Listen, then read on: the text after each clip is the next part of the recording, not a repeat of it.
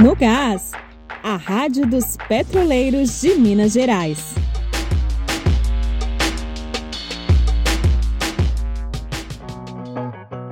Olá!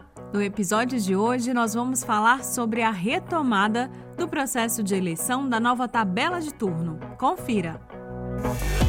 Direito à vida, ao isolamento social com dignidade e ao acesso à energia. Esse foi o mote da primeira fase da campanha Petroleiros pela Vida. Todo o recurso arrecadado com a campanha já foi revertido em doações. No total foram doados mais de 100 vale gás de cozinha e também mais de 4 toneladas de alimentos, além de produtos de higiene e limpeza. A prestação de contas completa você confere no site sindipetro.org o Sindipetro vai retomar o processo de eleição da nova tabela de turno de 8 horas. A divulgação e votação online das tabelas pré-selecionadas vão ser realizadas no dia 24 de junho. Já o edital e as datas das assembleias vão ser divulgados nos próximos dias. Todas as informações estão disponíveis no site da categoria. Lembrando que esse processo já tinha sido iniciado, mas foi interrompido pela pandemia. Nesse momento, o sindicato não vai incluir na votação as tabelas de 12 horas. O diretor Alexandre Finamori explica os motivos. Apesar de alguns gerentes e de alguns supervisores falarem de forma diferente, a empresa se recusou a discutir uma tabela de 12 horas.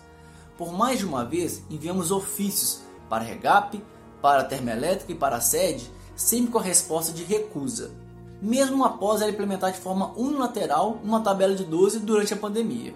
Outro fato é que no dia 13 de março, nós enviamos para a Petrobras as tabelas que foram eleitas na plenária aqui de Minas Gerais.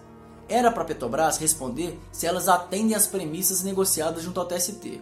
Como até hoje não houve resposta, o Sindipetro Minas entende que todas as tabelas eleitas na plenária atendem às premissas e irão para a votação. Nós sabemos que parte da categoria tem interesse na tabela de 12 horas.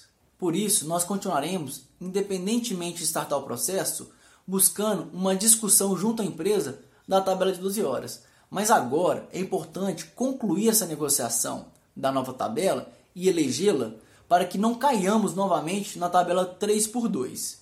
Inclusive, escutamos um boato da base que no dia 1 de julho retornaríamos para a tabela 3x2.